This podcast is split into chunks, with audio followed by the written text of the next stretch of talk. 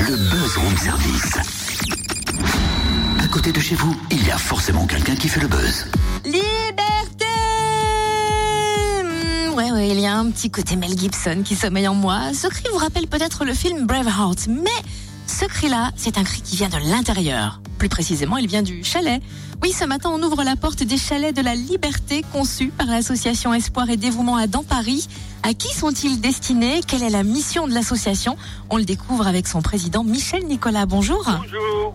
Alors pour ceux qui ne connaissent pas encore, comment et quand est née votre association? Alors nous avons créé cette association en 1992 grâce à l'initiative de Michel Nicolas, qui est l'homme qui vous parle, qui a créé euh, cette association pour aider des gens qui n'ont plus de repères familiaux à redémarrer une autre vie, dont les chalets de la liberté, qui permettent euh, à des gens de trouver un toit et puis de recommencer une autre vie. Et aujourd'hui, nous sommes euh, à la croisée des chemins. Nous avons un chalet que nous devons emmener à Toulouse et nous cherchons donc un transporteur qui serait intéressé de nous connaître et de- d'emmener ce chalet dans cette région. Comment vous contacter? Comment se mettre en relation avec vous? C'est juste le transporteur que vous recherchez? Le chalet est en kit, je crois? un transporteur qui aurait par exemple besoin de finir son camion. Vous avez des camions de, de 25, 30 mètres, 40 mètres même, et qui ont, il manquerait du matériel. Nous, ça fait 5 mètres cubes,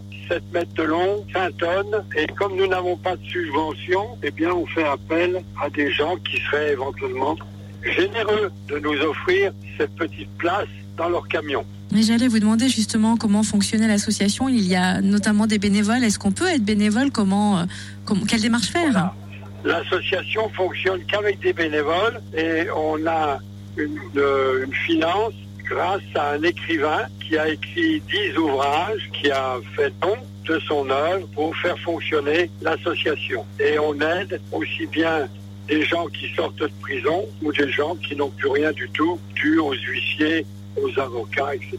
Vous en parlez modestement, mais cela fait une cinquantaine d'années que vous êtes engagé auprès des gens qui sont dans la détresse et dans le besoin. Qu'est-ce qui est à l'origine d'un tel dévouement? Mon enfance fut une enfance chaotique où j'ai été martyrisé, j'ai été battu chez des gens qui voyaient en nous euh, des esclaves et non pas des enfants qui demandaient de l'affection et de la tendresse. J'ai écrit donc des livres, dont le premier livre est Nicolas Graine de Potence, qui est l'histoire de ce petit gamin qui met 50 ans pour retrouver son père et sa mère. Et quand il retrouve ses parents, il devient l'homme qui vous parle.